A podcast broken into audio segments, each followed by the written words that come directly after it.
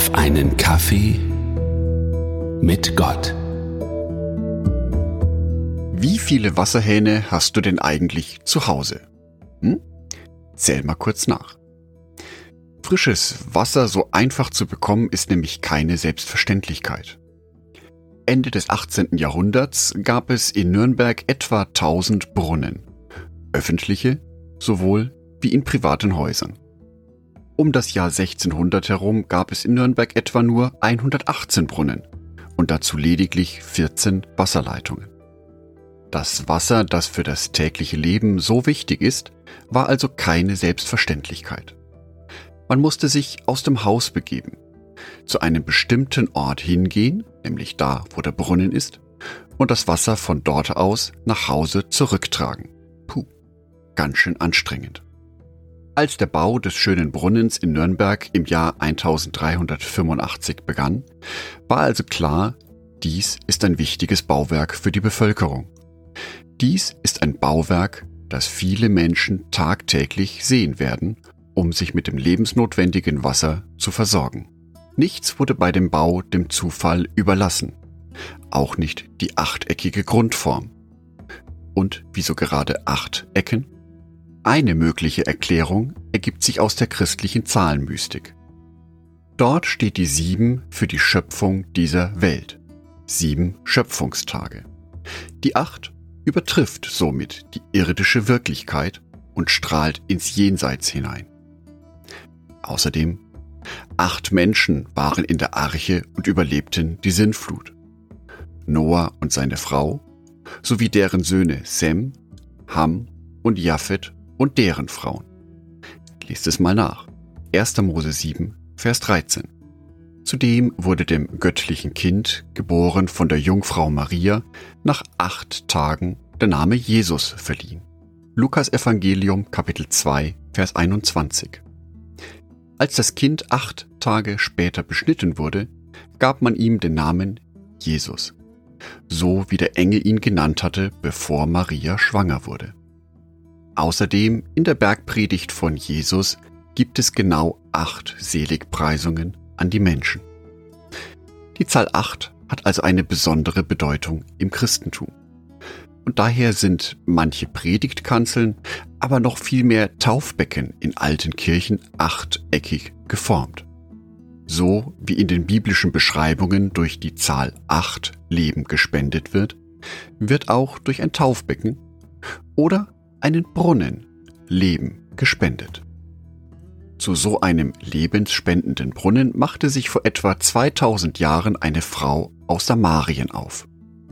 Dort am Brunnen angekommen, traf sie einen Mann, Jesus. Beide kommen in ein gemeinsames Gespräch über das lebensspendende Wasser. Aus diesem Gespräch heraus hat die Bibel unter anderem folgendes Zitat von Jesus überliefert. Johannes Evangelium Kapitel 4, die Verse 13 und 14.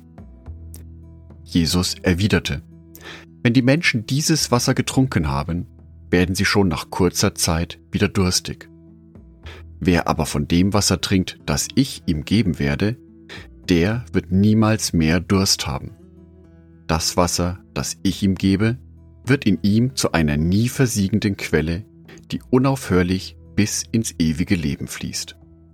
Wir Menschen benötigen Wasser zum Leben. Und das am besten jeden Tag wieder aufs Neue. Tag für Tag der beschwerliche Weg aus meiner Wohnung heraus zu einem Brunnen in der Stadt. Oder heutzutage der beschwerliche Weg zu meinem Wasserhahn. Dieses Wasser versorgt meinen Körper. Wie sieht es aber mit meiner Seele aus? Genau darauf bezieht sich das Wort von Jesus Christus zum Wasser des Lebens. Dieses Wasser nährt unsere Seele.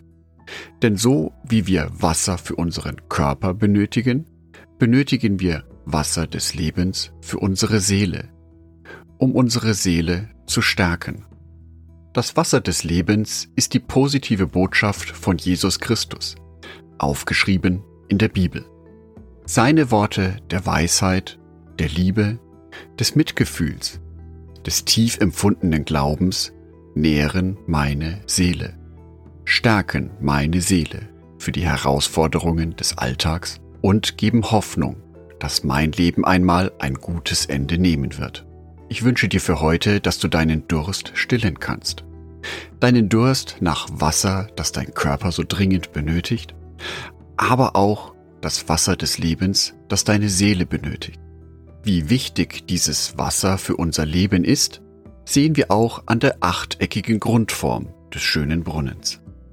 Daher wünsche ich dir für heute, dass es dir heute gelingt, deiner Seele etwas Gutes zu tun und du gestärkt durch diesen Tag gehen kannst. Angedacht von Jörg Martin Dornert.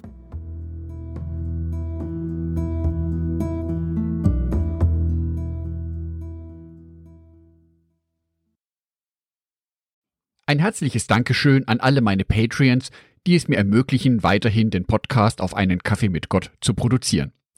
Herzlichen Dank an Sonitschka und an Andreas Pfeiffer. Auf Patreon kannst du mich bereits mit einem Euro monatlich unterstützen. Oder du lässt mir ein paar Sterne da.